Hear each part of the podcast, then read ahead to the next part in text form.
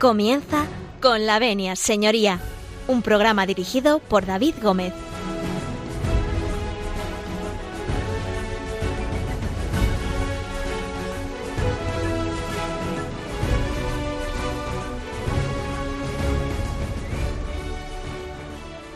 Buenos días, señoras y señores, y bienvenidos a Con la Venia, señoría, bienvenidos a esta casa. Bienvenidos a Radio María en este día fabuloso de agosto que iniciamos, bueno, algunos inician sus vacaciones, otros vuelven, es decir, siempre no falta gente en el camino. Es cierto que estamos acostumbrados a hacer los cambios en, en quincenas, pero bueno, oye, siempre la gente pues va y viene, va y viene de las vacaciones. Aquellos que están de vacaciones, pues oye, enhorabuena, que disfruten, que descansen, que el año es muy duro y se prevé largo y bastante, que, se suele decir también en derecho. Y bueno, aquellos que no están de vacaciones y nos escuchen, pues nada, que disfruten del día de hoy, disfruten de esta maravillosa tertulia que Radio María les ofrece eh, pues eh, los lunes cada 15 días eh, en Con la Venia, señoría. Bueno, ya saben ustedes que pueden mandarnos sus correos electrónicos al correo con. ¿No tienen papel y bolígrafo? Bueno, pues tomen nota del eh, correo que se lo voy a decir. Les doy tiempo para coger ese papel y ese boli y ya, con el papel en la mano y el bolígrafo en la otra, les digo el correo electrónico que es con arroba. También pueden hacer llegar sus cartas al correo postal que es eh, calle o avenida Paseo de Lanceros número 2 en Madrid al programa con la venia señoría también a través de la página web de Radio María, pues también pueden ponerse en contacto con nosotros, que es www.radiomaria.es.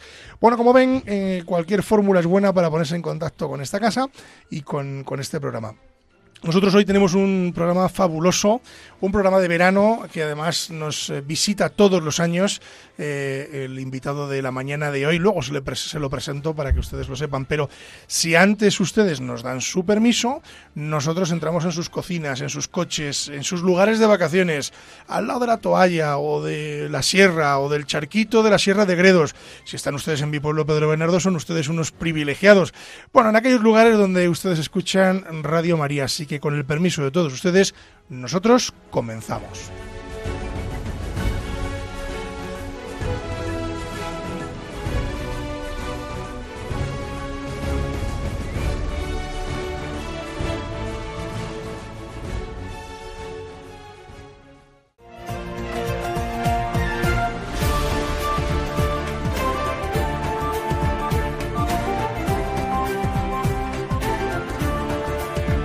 tiene la palabra.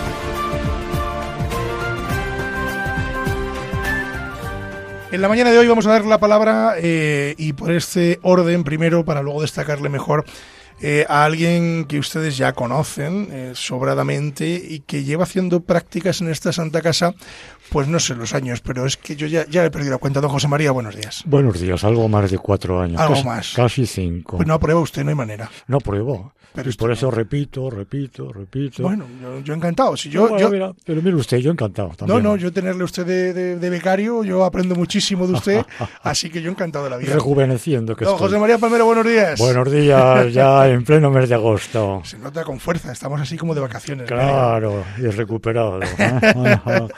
bueno, yo me alegro que esté usted recuperado y que vuelva usted a... Y aunque nuestros oyentes están ya en playas, en piscinas, en montañas, pero nos siguen oyendo, seguro. A ver, por supuesto, claro que sí, sí, sí. Además tenemos unas radios estupendas que, que repartí Radio María y que los oyentes pueden adquirir aquí para colaborar con la casa, que pueden escuchar Radio María en cualquier lugar del mundo. O sea, no hay ningún problema en esto. no, tienen excusa. No hay excusa, ninguna. Bueno, tenemos eh, con nosotros a alguien que nos visita eh, al menos una vez al año al menos eh, por el verano, que es don Luis Martín Más. Buenos días o, buenas tardes. hemos tenido debate, hemos tenido debates y a partir de las doce y media es buenos días o buenas tardes. Yo digo buenos días. Yo también digo buenos días. Si no, al final decimos buenas tardes porque teníamos allá por la una y media. Antes del almuerzo son buenos días en España. En España. Don Luis Martín, muy buenas, buenos días. Iba a decir buenas tardes. Muy buenos días. ¿Cómo se encuentra usted? Perfectamente. Cada vez que vengo aquí. Un privilegio. Recuerden ustedes que todos los años eh, don Luis nos daba algunas recomendaciones eh, con, con el tema de las vacaciones vacaciones. Eh, hicimos, si se acuerda usted, no sé si fue el verano pasado o hace dos veranos, ya no me acuerdo con, esto de la pandemia de por medio, que hablamos de recomendaciones para que hacía la policía, para la gente que marcha de vacaciones, de las viviendas, etcétera, etcétera. De las redes sociales, no comunicar, comentar en público dónde estamos. Esto es, esto es. Efectivamente. Bueno, hoy no, hoy venimos a otra cosa, venimos a otra cosa, vamos a hablar también de un fenómeno que, que está, pues bueno, pues eh, en fin, muy latente en la sociedad actual y que don Luis conoce muy bien, que son las bandas juveniles. Vamos a hablar de esto, pero lo vamos a hacer después de hacer un alto en el camino. Pero claro, yo siempre invito a nuestros eh, invitados, eh, valga la redundancia, eh, a que nos traigan la música que nos gusta. Hoy a nuestro becario le hemos exonerado, como diríamos en derecho, de esta pesada carga de traernos la música, porque yo le, yo le aprecio a usted mucho y usted nos trae siempre mucha zarzuela. Yo aprendo mucho de la zarzuela.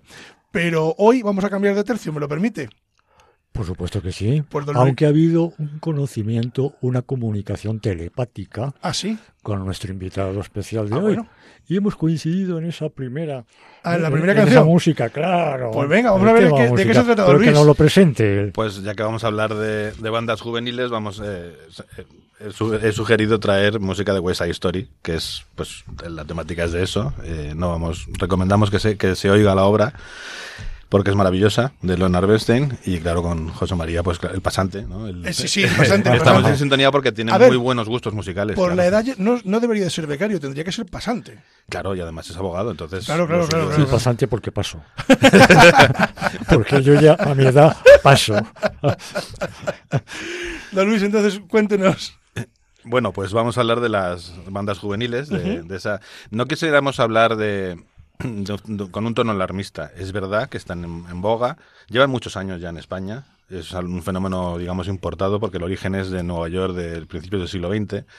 Esas bandas que, bueno, pues luego degeneraron en, en la mafia. En, hablamos de las, los gangsters, porque gang es las bandas, y luego tuvieron un desarrollo también, pues, eh, que es lo que reflejaba West Side Story, pues, en Puerto Rico, y bueno, pues un tipo de conflictos que en realidad están en la sociedad. Eh, si vemos el periódico, no digo que todos los días, pero bueno, pues cada cierto tiempo, no digo semanalmente tampoco, pero bueno, quizás sí, pues hay una reyerta, una, un incidente o, se produce una detención. Hace poco ha habido Ahora, en el mes pasado, en, julio, hubo una detención de unos cuantos miembros de una, de una banda que se dedicaban al hackeo. Ya están quizá sofisticándose un poco más. Y bueno, no queríamos ser alarmistas, pero es un fenómeno que está ahí, por eso está de actualidad y que consideramos que es interesante. Pues a la vuelta de este pequeño alto en el camino, vamos eh, a hablar del fenómeno que hemos denominado bandas juveniles eh, con don Luis Martín Más, con don José María Palmero y con un servidor de ustedes. No se marchen, volvemos enseguida.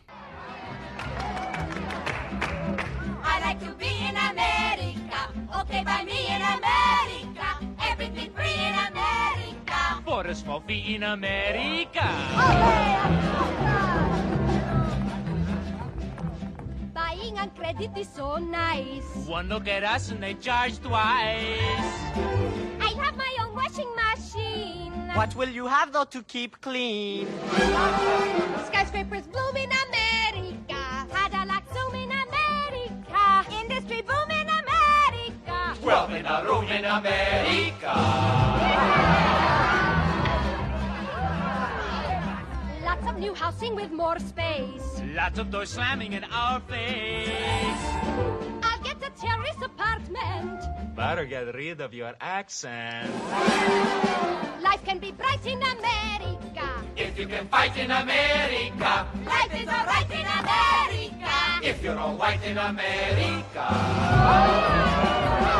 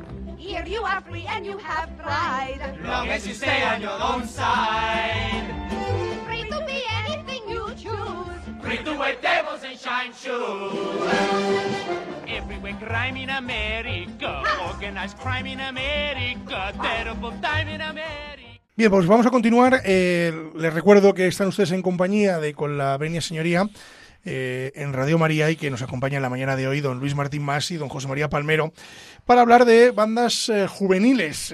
bueno, pues vamos a empezar por el inicio. ¿Dónde empieza todo esto? ¿Cómo, cómo, cómo explicamos este fenómeno a los oyentes? Bueno, pues yo creo que en España el, origen, ya, ya decía que en Estados Unidos es cuando hace más de 100 años pues empezó todo esto, pero el fenómeno empezó a darse en España en los años 80, de una forma un poquito, bueno, no tan llamativa, pero eh, empezó en esa época. Se trata últimamente también, en estos últimos años, quizás hasta el año 2000, y no vamos a estigmatizar, pero hay que decirlo porque quizás tengan un origen de inmigración, de, de, hecho, la policía los, suele llamar bandas latinas, pero no nos engañemos, porque ya estamos en una fase en la que muchísimos miembros son españoles. Entonces, no estamos hablando de extranjeros, no estamos hablando de inmigración, pero sí estamos hablando quizá de inadaptación social o de pertenencia a un grupo, necesidad de pertenencia a un grupo de los jóvenes Tengamos en cuenta que muchos son de corta edad, me refiero penalmente, es decir, eh, los menores de edad, de edad penal, son de 14 a 18, pero responden de delitos, pero incluso hay miembros de menos de 14 años, con lo cual esos no se les puede castigar penalmente, no se les puede meter en un, centro de menores, en un reformatorio, que es como se llaman, y, luego pues ya son de veintitantos años. No es normal que con ya más de 30 años ya una, un chaval, un chico, pues pertenezca a una banda juvenil. Se sigue siendo joven, pero no en este plan, ¿no? Entonces son, son grupos que están tienen cierta organización, cierta vocación de, permanencia, los nombres los conocemos todos, eh, pues están los trinitarios, los, los Latin King, que fueron los primeros, eh, antes del año 2000, los, los que primero se, se desarrollaron más en España, y están también los nietas, están los DDPs, que son los Dominican Don't Play, que es como se llaman, y bueno, pues eh, son unos grupos que no causan, a ver, eh, generan delincuencia, lógicamente, pero no con respecto al resto de la sociedad. Podríamos decir, a ver, esto hay que matizarlo, ¿eh? pero puede haber enfrentamientos entre bandas, pueden cometer otros delitos como robos, evidentemente ahí las víctimas no son de otras bandas, pueden ser puede ser cualquier persona, cualquiera que nos haya oído, que nos esté oyendo puede haber sido víctima de un atraco por parte de algunas personas de estas de estas bandas, pero incluso muchas veces ocurren delitos así que tampoco necesariamente son son de bandas, evidentemente no todos los los, los jóvenes que cometen algún tipo de delito pertenecen a una, a una banda, ni muchísimo menos. No son tantos los miembros de estas, de estas bandas eh, la policía los, los cifra en unos 400, que no está mal, pero que tampoco son tantos comparado con la delincuencia que puede haber. No olvidemos que España es uno de los países con menos delincuencia, no diría yo solo de Europa, sino probablemente del mundo. Tenemos una, una, una situación de tranquilidad en las calles que bueno, siempre puede haber inseguridad en algunos aspectos, en algunos lugares, a determinadas horas, pero no es, por ejemplo, el número de homicidios o de asesinatos comparable, no digo ya Estados Unidos, que es lo más llamativo, o por ejemplo México, que es una exageración comparado con España, pero ni siquiera comparándonos con Alemania, con Inglaterra, o incluso con Francia, con país de nuestro retorno, o Italia. O sea, tenemos delincuencia, evidentemente, pero no tanta, afortunadamente. Bueno, eh, claro, eh, qué difícil es, hablaba usted de que hay menores en muchos de ellos, ¿no? Qué complicado es eh, para los cuerpos y fuerzas de seguridad del Estado, digamos, perseguir eh, la actividad delictiva que puedan tener eh, los miembros de estas bandas cuando son menores. Claro, a ver, suelen la, Brigada de Información o la, policía en general porque esto es, un, fenómeno más, más bien urbano, entonces la, la, Guardia Civil no interviene tanto en estas cosas, aunque también, ¿no? Pero es una cosa más bien de la Policía Nacional. Y suele hacer controles periódicos en los medios de transporte, porque eso es un fenómeno que se da sobre todo en grandes ciudades. En España estamos hablando de Madrid, Barcelona, Valencia y Murcia. No digo que no haya algún tipo de grupos en otros sitios, ¿no?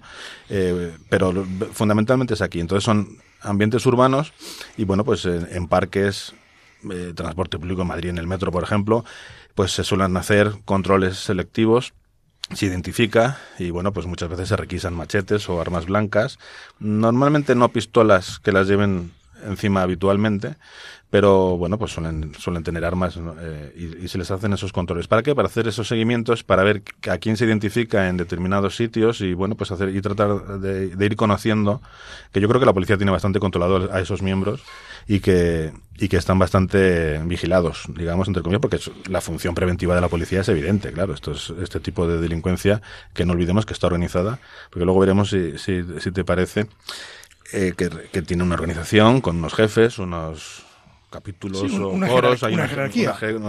además por zonas, cada una tiene su territorio. Eh, suele haber conflictos entre ellas cuando uno invade el, territorio del otro y hay unas normas. No digo que haya unos estatutos como una sociedad o una asociación, pero pues casi. Y luego también hay unos rituales o formas de acceder a la, a la banda. No entra cualquiera. Hay que pasar un proceso de selección que normalmente es una prueba que puede... Lo ha llamado usted muy finamente, proceso de selección. sí, sí, sí, sí. sí. El, y normalmente la prueba de acceso, digamos, el examen que se les hace es cometer un delito y ver cómo lo cometen y, el, éxito no. Y, sí, ponerlos a prueba, ¿no? De, sí, la pues, prueba de, si quieres entrar en esta si Valen y sobre todo si son leales, entiendo, ¿no? Exacto. Sí, porque hay un, hay un, un sentimiento de pertenencia al grupo muy fuerte, suele haberlo, porque realmente cuando un joven hablamos ya casi de niños, en, si hablamos de 12 o 13 años, porque tampoco son tan mayores, aunque, bueno, ya con 12 años, pues un, joven sabe perfectamente lo que hace, ¿no? Pero siendo menores de edad, pues a lo mejor tienen esa falta de pertenencia a un grupo, eh, o son inadaptados socialmente de alguna forma, o por la cuestión de la escolarización, y necesitan pues sentirse parte de un grupo, y muchas veces caen en estas, en estas bandas. Pero claro, hay que ser aceptado, y hay que bueno, pues someterse a las normas y los códigos de vestimenta que tienen a veces, o a veces con collares, colores, saludos. Tienes, es un mundo aparte, totalmente. Sí, que tienen toda su parafernalia que además mm. incita a la pertenencia de, al grupo, ¿no? Exacto. Que es donde se hacen fuertes, donde realmente se hacen fuertes. Se, arropan entre ellos, es un sentimiento malentendido, porque estamos hablando de delincuencia. Pero bueno, es un, un sentimiento de lealtad, de ayuda entre ellos, frente, a, frente al resto otros grupos o incluso a la sociedad en general. Y es un fenómeno que, se desarrolla en estas condiciones. Don José María, ¿algo que apuntar? como decía nuestro querido compañero que hoy nos visita, don Luis Martín, estas bandas, eh, por llamarlo estos grupos, organizados, semi-organizados, por un imperativo de moda, vienen, efectivamente, arrancan y tienen su origen. En España siempre importamos las modas eh, unas buenas, otras malas, en este caso las malas, y tienen su arranque. Nos, encantan las modas, don José María, ¿qué le vamos a hacer? Sí, claro, y tienen su arranque y su historia, no ya, no ya eh, las bandas juveniles, eh, que las que estamos hablando, no ya en los años 20, 30, eh, la ley, los, los intocables de Leonel, las bandas Al Capone, no, porque eso ya, ya mayorcitos, pero sí tienen su arranque en los años 50 y tantos, sobre todo en Nueva York. En Nueva York que sufre una o aporta una eh, sociedad mm, de gente muy joven, de gente muy joven de Sudamérica, en Puerto Rico sobre todo, y mm, por desarraigo fundamentalmente familiar, lo que está ocurriendo en España es la moda de, que, que, en España llevamos ya 10, 12, 15 años, que son esas bandas juveniles, esos grupos, igual que lo fueron en los años 50, 60 en Estados Unidos. La película West Side Story recoge fielmente, parcialmente, aunque está en una forma romántica, está basada en un amor, en una... Está adulcorada, sí. Está, adulcorada, está azucarada, diría yo. Edulcorada, azucarada porque está basada en, la historia Romeo y Julieta. Y entonces la chica latina que se enamora del, eh, del, del, chico anglosajón. Y ahí lo bonito, eh, pero, pero fundamentalmente ahí está el inicio y el arranque de estas bandas juveniles. ¿Por qué? ya en España, porque hay un desarraigo familiar, fundamentalmente, porque son hijos de matrimonios separados cuando conocen a uno de sus progenitores, que no siempre les conocen. Y tienen necesidad, es gente muy joven, gente, son niños, eh, son gente con 12, 13, 14 años, que tienen necesidad de buscar lo que no han tenido en la familia. Ese es el fenómeno social tremendo que hay que empezar a estudiar para encauzarlo.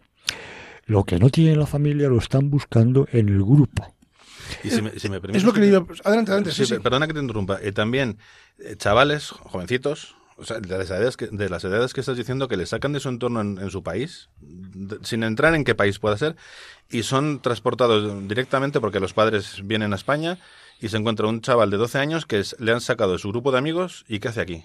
El colegio no le interesa, no tiene ningún objetivo en la vida, no tiene una meta, no tiene algo de decir, bueno, pues yo quiero de mayor ser tal, y, y que está en la calle. Y en la calle, ¿qué se aprende? Pues Yo, yo quería preguntaros, eh, sobre todo a, a- a ti, Luis, ¿dónde, o sea, ya nos lo habéis explicado un poquito, pero el caladero de estos chicos realmente eh, suelen venir de dónde? Es decir, entiendo que, que puede haber de todo, ¿no? Es decir, puede haber eh, gente que, como bien dices, puede venir de otro país y, y tal, pero claro, hablábamos al principio de que estamos hablando de que hay ya bandas eh, organizadas de este tipo que no son de extranjeros, es decir, que son... Claro, ten, ten en cuenta que el, el- el- el fenómeno en Que esto España... ha cambiado ya mucho. sí, ya empezó un poco en los años 80, pero en realidad empezó más fuerza con los, con los Latin King pues a finales de los, de los años 90. Claro, ya han pasado veintitantos años, 23, 24 años de, de entonces. ¿Qué pasa? Que los que eran miembros de aquellas eh, bandas en su momento pues Han han, cre- han crecido. han crecido. Han crecido y han seguido su vida y bueno, pues mejor o peor, pero ya no están en esos ambientes porque ya no son bandas juveniles. Los han reemplazado que pues seguramente la segunda generación que ya han nacido en España, entonces son españoles, por supuesto. Claro, no, no es- no es estigmatizar a nadie. Bueno, pues pueden tener en su origen a lo mejor algún componente de nacionalidad, pero ahora probablemente lo tengan perdido. Entonces, claro. Claro, una- un- claro, ¿cómo, eh, hablamos de que tienen una jerarquía, ¿no? Tienen una Sí. jerarquía. Porque además eh, no solo es eh, importante dónde, dónde los captan, sino también se deben un poco a esa jerarquía, yo llamaría eh, casi casi militar, ¿no? Es decir, casi casi Sí. de estructura militar, ¿no? Y de, y, una, y de una normativa y de unas leyes Internas. internas que son mucho más rígidas que las leyes de las de la sociedad De las que usted y yo compartimos. normal por Por- llamar. porque salirse de una banda no es fácil. Ya. Uno, uno no hace, digamos, el ritual o la prueba de entrada y luego dice, bueno, pues no me gusta y me voy. Y le dicen, ah, vale, vale, adiós, gracias por venir. No, ni muchísimo menos. No, por- porque te- ¿por qué? Porque la respuesta yo creo que quizá está en cómo se sostiene la banda. La banda necesita Dinero. una financiación. Y inicialmente, ¿cómo se sostiene? Pues con pequeños hurtos, con pequeños robos, con delitos leves, llamados deli- delitos menores. Pero como dice Luis, conforme van creciendo, va creciendo también el, el índice, la categoría del delito del crimen. Ya se pasan al tráfico de sustancias estupefacientes, a delitos mayores y más graves, y, y requiere, que es lo que a mí me, preocupa, me ocupa y me preocupa. He hablado con un grupo especializado de Policía Nacional, porque como decía Luis, es un fenómeno urbano de grandes ciudades, de asfalto, más que de campo, y son la Policía Nacional la que tiene un grupo muy especializado, altamente cualificado, para este tipo de corrección, de persecución de delitos. Pero es que junto con esa persecución de ese delito que indudablemente se, se cometen, porque ya no solamente son las venganzas entre ellos, las peleas entre ellos, siempre o casi siempre con arma blanca, luego ya cuando van creciendo, digo, van siendo mayores los delitos y ya pasan del arma blanca al arma no tan blanca, al arma de fuego. Y entonces, en principio, eh, la sociedad española, nacional, pues empieza a inquietarle que no a preocuparle. Porque, ¿Por qué? Pues porque son entre ellos las venganzas, las, eh, las peleas, los asesinatos, los homicidios. Las claro. las lo que llaman las caídas, que Las- un grupo cae sobre otro inesperadamente, o a veces incluso quedan a la través de las redes sociales y la quedan para... caída en el argot. Sí, sí, lo llaman caída, que es un ataque de una banda a otra, que, no hace falta que sean muchos miembros, que varios, tres o cuatro, pues atacan a otros tantos o... Y hay que Y hay buscar una solución, una respuesta. Hemos visto incidentes de estos en el metro de Madrid en algún- Sí, sí. y de Barcelona, ¿no? Entonces, eso, no afecta a la gente, digamos, que no pertenece a ese mundo. Hombre, siempre puede pasar algo, ¿no? Y eh, haber una desgracia, pero en realidad esos ataques se producen entre ellos. Mm, Delincuencialmente, pues no preocupa a la sociedad, como estaba diciendo, o, no, no en exceso, pero claro, sí que cometen otro tipo de delitos que afecta al resto de, de las personas y que entonces sí que puede tener esa, esa preocupación y esa, esa sensación de inseguridad, que repito que en España no debemos tenerla, creo yo. De, eh, de no hay de tanta- momento. no, claro. De momento, lo que, lo que para mí, o de ver, es más importante no solamente conocer la problemática, conocer el origen, conocer el desarrollo, que esto es un tema más que nada policial, Sí. sino, sino buscar las soluciones al problema. Buscar la solución. Complicado. Y seguramente estás pensando, digo yo, no lo sé porque no lo hemos hablado, en la educación o en... Correcto. Pero es que eso es tan difícil. Correcto. Pasa como con la violencia de género, sí. La, el- erradicar el problema sería atacarlo en el origen, que sería la educación también. Correcto. Darles una familia, digamos, de adopción que no sea su familia, que abandona, que duda cabe, que Sí. abandona. Y por eso, y por eso el muchacho busca al grupo, porque se siente abandonado de su familia. Y porque busca el reconocimiento de sus iguales en otro, en el ámbito fuera de la familia. Correcto. claro. Sí, sí. ese- Don Luis, eh, vamos a hacer otro pequeño alto en el camino. Y bueno, no sé qué nos ha traído hoy para deleitarnos en el segundo round. Vamos a ver. Adelante. Pues mm, eh, habíamos traído una, una de West Side Story, la canción María, que es muy bonita. para el segundo eh, envite, que digamos. Exacto, sí. Muy bien. Vale. Podemos hacer un pequeño alto en el camino, vamos luego a seguir hablando de, de- de bandas juveniles y de toda esta problemática a la vuelta con don José María Palmero y con don Luis Martín Más. No se marchen, volvemos enseguida. Maria. The most beautiful sound I ever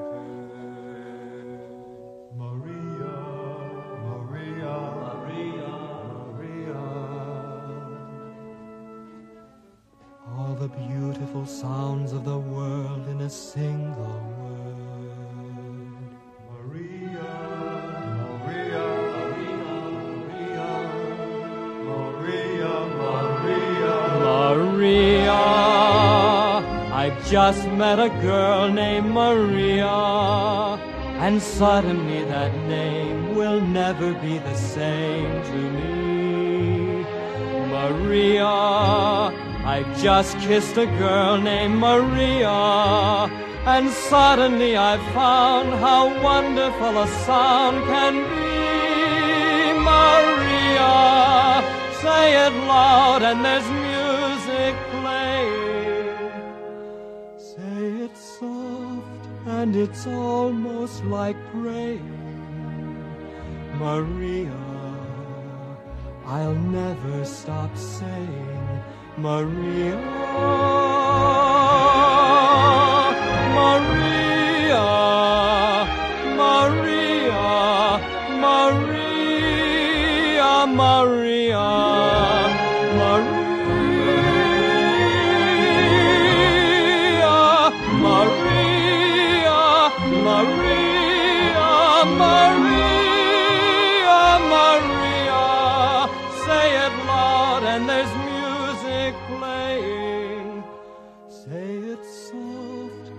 it's almost like praying.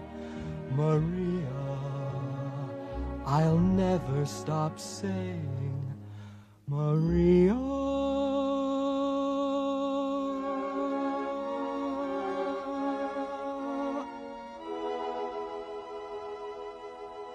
The most beautiful song I ever heard. Están escuchando con la venia, señoría.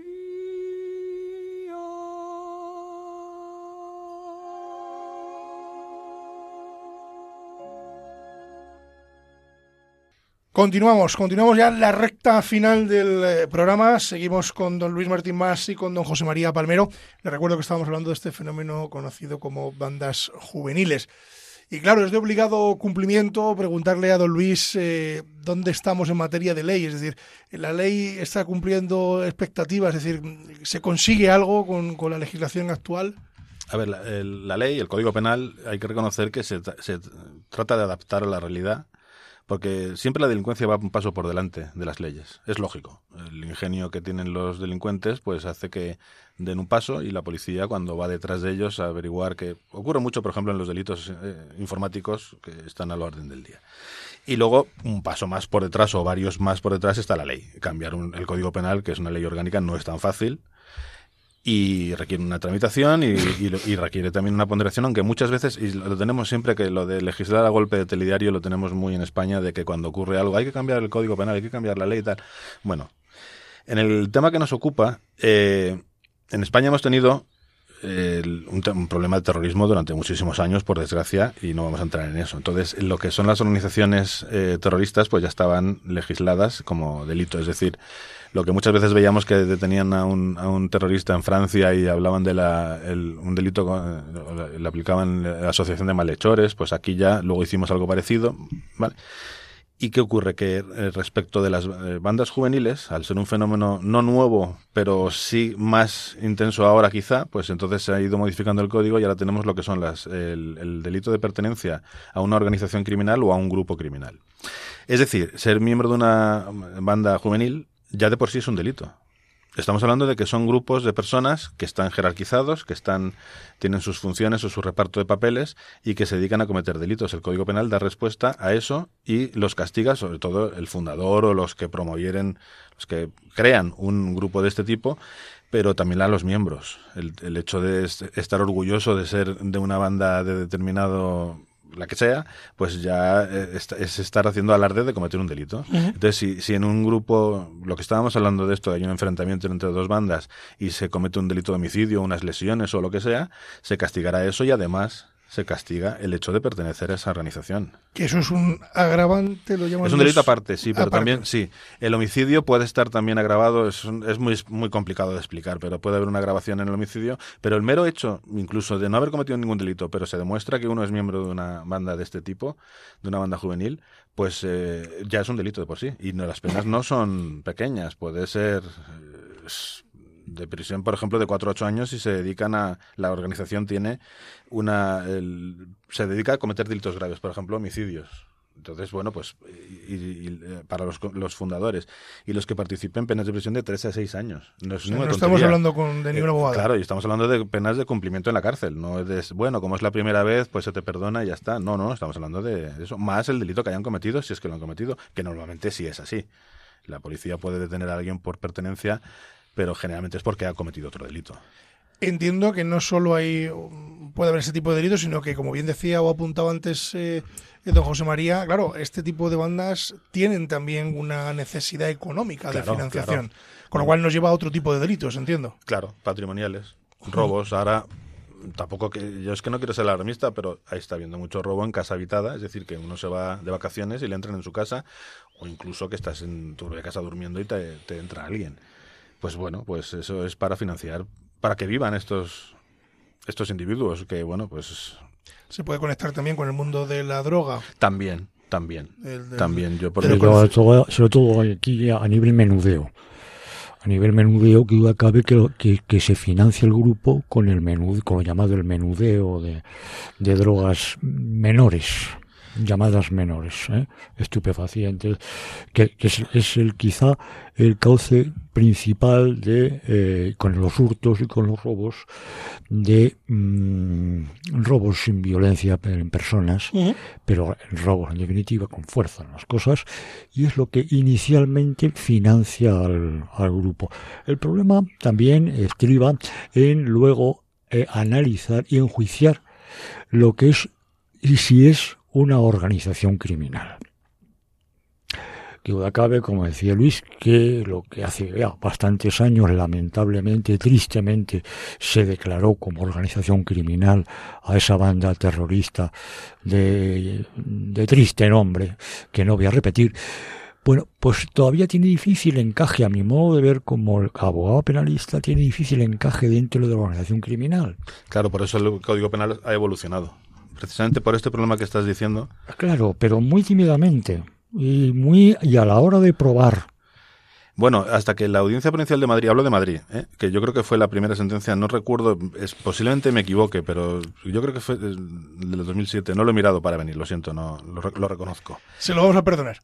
el pasante no tampoco ha hecho su trabajo. No, no, no viene, no viene con los deberes hechos, mira que le dijimos. Bueno, pues no sé si a la salida le damos con el látigo. Flojito, pero le Sí que me lo merezco. Bueno, la primera sentencia de la Audiencia Provincial de Madrid que determinó que una de las los, Latin King era una organización criminal fue un hito eh, para el, para el derecho, para el penal en Madrid. Bueno, y en Madrid y en toda España. Porque no era tan fácil. Es que muchas veces no Claro, se castigaba claro. por ese delito porque no se podía demostrar. Claro, claro. Entonces, muchas veces la policía, y lo digo por experiencia de asuntos que, que he llevado yo como abogado, pues puede conseguir esa pertenencia a esa organización, ya dando por hecho que se puede eh, acreditar más o menos fácilmente que los Dominican Don't Play, por ejemplo, es una, una organización criminal.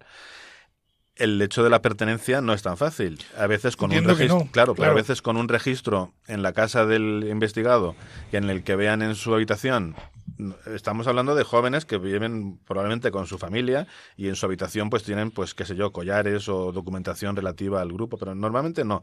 Cómo la, la policía demuestra estas cosas o las investiga a través de las redes sociales que muchísimas veces se alardean de saludos pues gestos con la mano y tanto vídeos como fotografías y que dice bueno pues es que este es el saludo típico de esta el habitual de esta de esta banda en concreto entonces claro eh, también hay, hay que ser tienen que ser los delincuentes discretos con estas cosas pero muchas veces el, el alardear es lo que les pierde Claro, claro, y por ahí eh, la policía tiene también un, digamos, una vía de, de engancharlos, ¿no? De- Claro, de y también con agentes infiltrados, que no es muy habitual, pero es más de lo que la gente puede parecer, lo de las películas, de un Sí. policía que se hace pasar. Pero claro, hablamos de que son muy jóvenes y encontrar un policía que pueda parecer muy joven no es tan fácil. Es que en muchos casos son niños. ¿no? Claro, Son entonces- niños. Y es- cuando digo niños, estoy hablando de 12, 13, 14 años. Y luego eh, tirar de confidentes, que es otra forma de investigación policial, que a los abogados penalistas no nos gusta mucho cuando defendemos a los acusados, pero, pero existe y los tribunales lo dan por válido y el Supremo lo ha dicho hace mucho. Los confidentes aquí no es tan fácil. El, el típico, digamos, chivato, por decirlo de una forma coloquial, que dice, bueno, pues este grupo se dedica a fulanito, tal, porque está una especie de la ley del silencio, como lo la- en, las- en los mafiosos de Chicago de los años 20 y Ujú. 30 y incluso 40, lo de la humertad, lo de, bueno, pues, ¿quién, quién te ha disparado? Y le preguntan al moribundo que está ahí, que es un gángster, ¿no? Que ha sufrido un ataque por otro, y no lo dice a la policía. Se lo podría decir a su familia para que se venguen o lo que sea, pero no se lo dice a la policía. Y esto también ocurre con este tipo de bandas. Sí, es un miedo a, Miedo. a descubrir quién ha sido o cómo ha O, sido. o incluso un orgullo malentendido de decir, no, no, estas son cosas que, que arreglamos entre nosotros y la policía no tiene que meterse. También puede ocurrir eso. Pero sobre todo es el miedo, claro. Pero ten en cuenta que, tener en cuenta que, tengan en cuenta nuestros oyentes, que estos chicos eh, pues también tienen unos padres y una familia que no tienen nada que ver con esto, incluso hermanos. O sea, no, no podemos pueden decir- sentirse amenazados en- algún momento, O correr peligro. Sí, sí, claro. Discrepo contigo, querido ¿Sí? compañero. Tiene una familia en un porcentaje mínimo. Sí, bueno, pero eh, yo le he entendido, Bueno. le he entendido a Luis. Tiene, tiene al- alguien allegado al que hacer daño. En un momento Sí, a eso me determinado, refería, sí. a usarlo como chantaje. Una novia, un novio, lo que sea. Un hermano. Un hermano, eh, Sí. alguien, alguien al, al quien puede decir, oye, escucha, mm, si esto ocurre, si tú te vas de la lengua, eh, sabemos dónde vive tu primo, el, eh, el del pueblo. Es decir, me explico, es decir, sí, se usa. Es lo que te iba a preguntar, que si, si se usaba alguna herramienta dentro de la estructura de una banda organizada a la hora de coaccionar a sus miembros eh, a guardar silencio, a estar tranquilitos, a hacer lo que se les ordene, etcétera, etcétera. Pues eh, exactamente no lo sé, pero yo me imagino que ya va implícito, se da por sentado que hay que hacerlo así. Sí, y sí, tal cual, ¿no? Sí. Sí, sí, si te- seguramente. si sales del carril, Pues eh, tendrás tus medidas disciplinarias que posiblemente sea que seas víctima de un delito, pues a lo mejor de lesiones o seguramente, sí, sin duda. Los ajustes de cuentas son Pero dentro de propios de la misma banda. dentro de la, claro, dentro sí, de sí. la propia banda incluso, Sí, sí. ¿eh? dentro del grupo grupo organizado, los ajustes de cuentas. ¿Eh? Esta, esta primavera ha habido un asunto en Madrid que no sé cómo, cómo al final cómo ha resultado, en el que eh, fue lesionado uno, sufrió unas lesiones graves que quería salirse de la banda y fue eh, por su propia banda, los autores, no se supone. o sea, no fue una banda rival. sino- No, no, no, fue su propia organización. Es muy complicado salir de aquí. Mucho, mucho. O sea, que podemos hacer un llamamiento a los chicos jóvenes que cuidado con, Pues es un camino de no retorno o de Con- muy difícil con retorno. tontear, filtrear o, o, en fin, con este tipo de organizaciones porque puede ser eh, muy perjudicial para, para ellos. sin duda. ¿Qué labor tiene la policía en todo esto? Nos hablabas de, de, de, en fin, de intentar infiltrar, que es muy Es complicado. complicadísimo. Eh, Esto sí ocurre en organizaciones, por ejemplo, de- en asuntos de terrorismo eh, o en células islamistas, por ejemplo, ocurre. Eh, lo he visto yo en, en algún asunto. agentes encubiertos eh, informáticos, por ejemplo, eso, eso es, eh, no sé si se entiende así, simple diciéndolo, un agente encubierto informático sería un policía, por ejemplo, un guardia civil, que se hace pasar por alguien, pero en las redes, con lo cual no se le ve. Entonces sí es posible que saque cierta información, que hable en privado con alguien, lo que pasa es que, a ver, es un mundo muy cerrado. No hablan con cualquiera, hay que ganarse su confianza y no es tan fácil. Sí, no, y a través de las redes tienen que saber perfectamente que con quien están hablando es, realmente la persona con la que están hablando. Exacto. No, no, no vale cualquier, digamos, eh, perfil que aparece. No hablan con cualquiera ni le cuentan sus cosas a cualquiera, sin duda, es muy hermético. Claro, claro. ¿Qué se nos puede quedar en el tintero de hablar esta mañana de, todo esto, de, las bandas juveniles? Bueno, yo sobre todo, y, quisiera insistir en que no hay que sacar un mensaje alarmista, porque es verdad que uno sale a la calle y no ve estas cosas. Eh, puede haber trifulcas, como las ha habido siempre, y, no todos los... Eh, latinos, porque las bandas muchas veces se llaman bandas latinas eh, coloquialmente, la, policía las suele llamar así, ni muchísimo menos. Eh, todos los jóvenes están relacionados directa o indirectamente con esto. Ya digo que el número de, de, miembros no es tan alto, aunque, aunque ciertamente son muchos, pero no está generalizado ni muchísimo menos. La inmensa mayoría de los jóvenes españoles o, bueno, aunque tengan problemas sociales de inadaptación, no se convierten automáticamente en delincuentes y mucho menos en este tipo de, bandas, por supuesto. Ese mensaje sí que, me gustaría que quedara claro, que no hay que ser alarmista. ¿Se suele usar eh, a los menores a la hora de delinquir dentro de una banda? Es, decir, es más fácil que sea un menor de edad el que haga un delito que no un mayor de edad dentro de la banda. Sí, incluso cuando ocurre algo así, eh, se tiende a que hablando coloquialmente, que se coma el marrón el que es menor de edad. Y si ya es menor de 14 años, pues por supuesto. Porque, es, porque es inimputable, no se le puede castigar eh, penalmente, no se le puede, como decían, no se le puede internar en un centro de, menores o no se le puede poner una, una libertad vigilada. Se pueden tomar otro tipo de medidas sociales, pero no penales. Entonces, claro, normalmente pasa eso. Pero también pasa incluso en los hurtos, en centros comerciales, en, grandes almacenes que van varios y, bueno, pues se trata de que al final el que, el que como digo, se coma el marrón, como se dice vulgarmente, pues que sea el, menor de edad. Al que menos le pueden imputar. Exacto. Don José María. Un poco más que añadir porque estoy con Luis. Estoy con Luis que no es alarmante no es alarmante, pero claro, mm, que duda cabe que, que no, que, hay que tranquilizar a la sociedad porque todavía no es un problema grave, no es un fenómeno social, es un fenómeno social importante, pero más que protección al resto de la sociedad, es mm, protección entre ellos y sobre todo a los jóvenes que captan estas bandas, ¿eh? sobre todo niños, vuelvo a insistir, que captan y sobre todo los jóvenes que mm, eh, noblemente pues salen de marcha una noche eh, y se encuentran con un, con, un ah, enfrentamiento entre bandas y les puede salpicar. Pero no es un problema todavía, todavía en España excesivamente grave como para tomar una alarma social. Jurídicamente hablando, y ya con esto vamos a concluir, ¿qué eh, ¿qué se puede hacer? Es decir, ¿qué o qué se hace desde el punto de vista jurídico por parte de los jueces y de los tribunales? Porque, claro, hemos planteado aquí esta mañana un escenario en el que tenemos menores de edad, tenemos eh, dificultades para conectarlos con una organización criminal. Eh, entonces, ¿cuál es el escenario al que se enfrenta un miembro de una banda de ese tipo, judicialmente hablando, al margen de las penas? Es que la pregunta es interesantísima. Eh, a lo mejor mi visión no, es, no, es, no lo es, no es global, ni mucho menos, pero por mi experiencia profesional, lo que se, la reacción, la respuesta que obtiene el joven que es detenido, investigado, acusado y finalmente condenado, el que se ha absuelto, olvidémoslo, por supuesto, eh, lo, que, lo que recibe es una respuesta de castigo. En, en, adultos, sin duda. Claro. Eh, y además es que es curioso porque cuando antiguamente en el Código Penal del 73 eh, y José María, no José María que nuestro pasante, que yo creo que ya era pasante en aquella época. Yo creo que sí. En, el 73 había había mm, una no todavía no, pero pero yo he vivido el Código Penal del 73 durante unos cuantos años, Después, a posteriori. Aunque yo todavía eh, era más jovencito que ahora. Ah, mira. Un poquito más. Eso es posible, ¿no? y tenía pelo. Bueno, pues eh, recordarás que había eh, la, atenuante de edad juvenil, se llamaba. ¿Te acuerdas que era, del, que era de 18 a 21 años tenía una pena inferior? Y de hecho, en, en, Madrid, en la Comunidad de Madrid, tenemos una cárcel que es la de Meco, que conserva todavía, los jóvenes van ahí, los de 18 a 21 años van ahí. ¿Qué ocurre?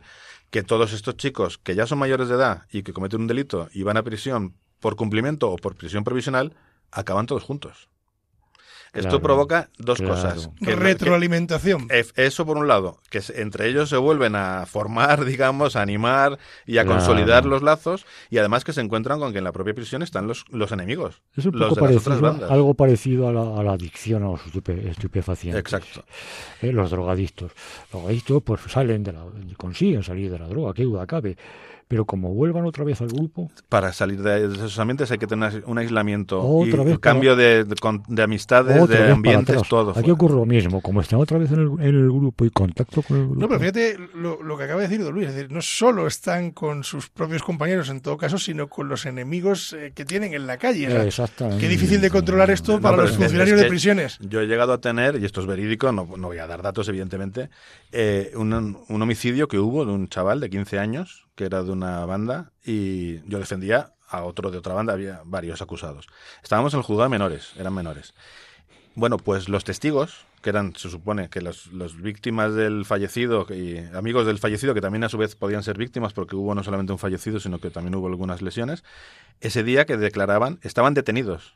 Entonces estábamos en el juzgado de menores en el juicio y los que estaban de testigos estaban detenidos por otro hecho similar, por, por otro homicidio de otras, ot- otra, otra, otro grupo, otra banda. O sea que es que es un ambiente muy cerrado y acaban pues posiblemente juntos en prisión o en algún centro de menores. Y de eso, eso hablo de, de los, los que ya son mayores de 18 años, los adultos, digamos, jóvenes, pero mayores de 18 años. Los menores, en mi- en- por mi experiencia, a ver, en, claro que se les castiga a menores, pero parece que siempre se dice, bueno, como son menores no les pasa nada. Sí, sí les pasa algo. Hay reformatorios, hay centros de menores, régimen cerrado, que es una cárcel al fin y al cabo, ¿vale? Lo que pasa que por los eufemismos los llamamos de Sí, otra manera. tienen otro régimen distinto. ¿no? Pero como se les imponga una medida, una pena, eh, se llama medida cuando hablamos de menores, de una libertad vigilada, por mi experiencia, si la cumplen, les entra por un oído y les sale No por sirve otro. para nada. Efectivamente, es una... entonces, Volvi- volviendo a 1973 Ha llovido, ¿eh? y, 70 y, se- y 75, que ya- hay una cosa muy importante, a mi modo de ver, que luego estuvo muy desprestigiado por aquello de que era una jurisdicción represiva, especial, y que, había que terminar con las jurisdicciones especiales, que era la ley de vagos y maleantes. Ha llovido, ha llovido, mucho. Y dos, y dos tribunales que aplicaban en Madrid pero capital. esa, es- esa ley, a ver, yo no la he aplicado como profesional, pero esa ley era de la, la Segunda República, ¿no? ¿No era del año treinta y tantos? ¿O estoy Arranca de la? Segunda Sí, sí, República. vale, vale, no, no. Claro, claro, Sí, sí. claro, claro. Pero luego estuvo muy desprestigiada. Sí, sí, claro, lógicamente. Era una jurisdicción especial, represiva, pero que cumplió una función extraordinaria para estos vagos y malea- para maleantes. para maleantes. Don José María, que nos vamos, que nos quedamos sin tiempo.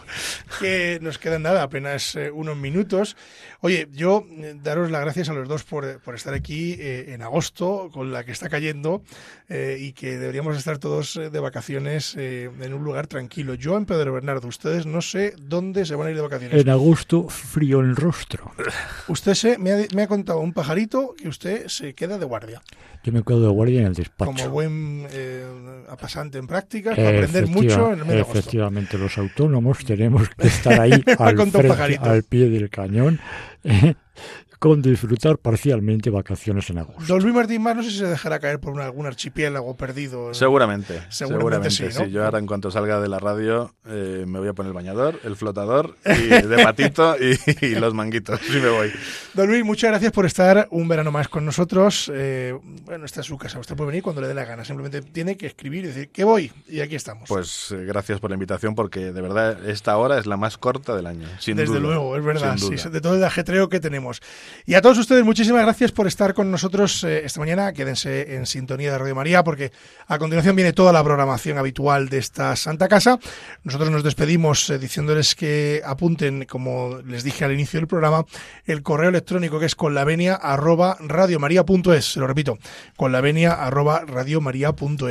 Nosotros nos marchamos, volvemos dentro de 15 días. No nos vamos de vacaciones porque seguimos aquí, siguen ustedes en la sintonía de Radio María. Y como siempre les digo, la justicia, si es justa, es doblemente justicia. Muy buenos días.